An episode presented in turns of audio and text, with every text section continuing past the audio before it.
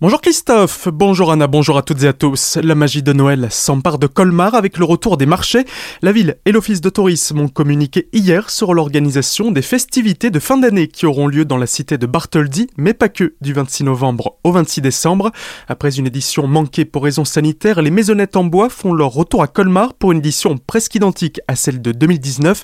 Les précisions d'Eric Stroman, le maire de la commune. Rien ne changera par rapport à l'édition 2019, si ce n'est qu'on aura euh, une quinzaine de maisonnettes en moins pour permettre une meilleure fluidité euh, de la circulation de nos visiteurs. Une différence notable, c'est le port du masque est obligatoire. D'ailleurs, c'est déjà le cas sur euh, les marchés traditionnels actuellement. Mais sinon, on est exactement dans la configuration des années précédentes avec euh, un marché lumineux, avec de belles décorations, avec de belles animations pour accueillir nos visiteurs. Alors, on tablait au départ sur 500, 600 000 visiteurs et on se rend compte avec le niveau de réservation qui augmente qu'on aura probablement plus de visiteurs. On sent que nos visiteurs ont envie de visiter notre belle ville qui est évidemment la plus belle durant cette période de marché de Noël. On raisonne aujourd'hui à l'échelle de l'agglomération. D'ailleurs, on communique également sur les autres marchés de Noël qui sont organisés ponctuellement à Fortschir, dans d'autres communes de l'agglomération et avec Turkheim aussi qui est un magnifique euh, petit village qui est situé à l'ouest de Colmar qui organise son propre marché avec qui nous organisons une navette qui permettra de circuler entre les deux marchés pendant les week-ends et sans devoir prendre sa voiture. Autre nouveauté, au marché gourmand situé place de la cathédrale, des spectacles spectacles culinaires en français et en dialecte. Des chefs de renom y prendront part, dont Marc Eberlin et Serge Dups qui officient à l'auberge de Lille. Pour l'heure, à part sur ce marché, le pass sanitaire ne sera pas demandé pour déambuler dans le centre-ville, piétonisé pour l'occasion, sauf si la situation sanitaire venait à se dégrader, ce que redoute la commune, car l'organisation des marchés de Noël deviendrait beaucoup plus compliquée.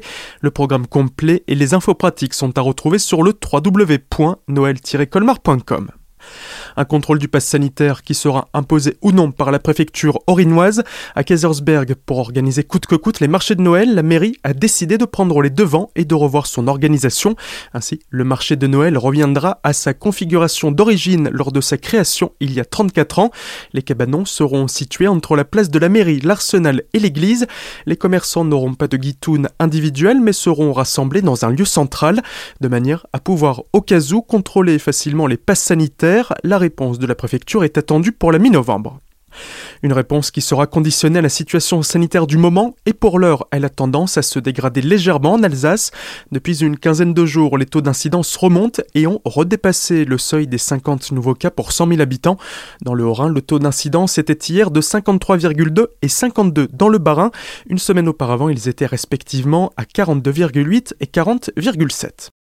Appel à candidature pour la création d'un conseil citoyen voulu par le député de la première circonscription du Haut-Rhin, Yves Emédinger. Cette instance bénévole se veut être un lieu de rencontre et de débat réunissant les différents acteurs du territoire.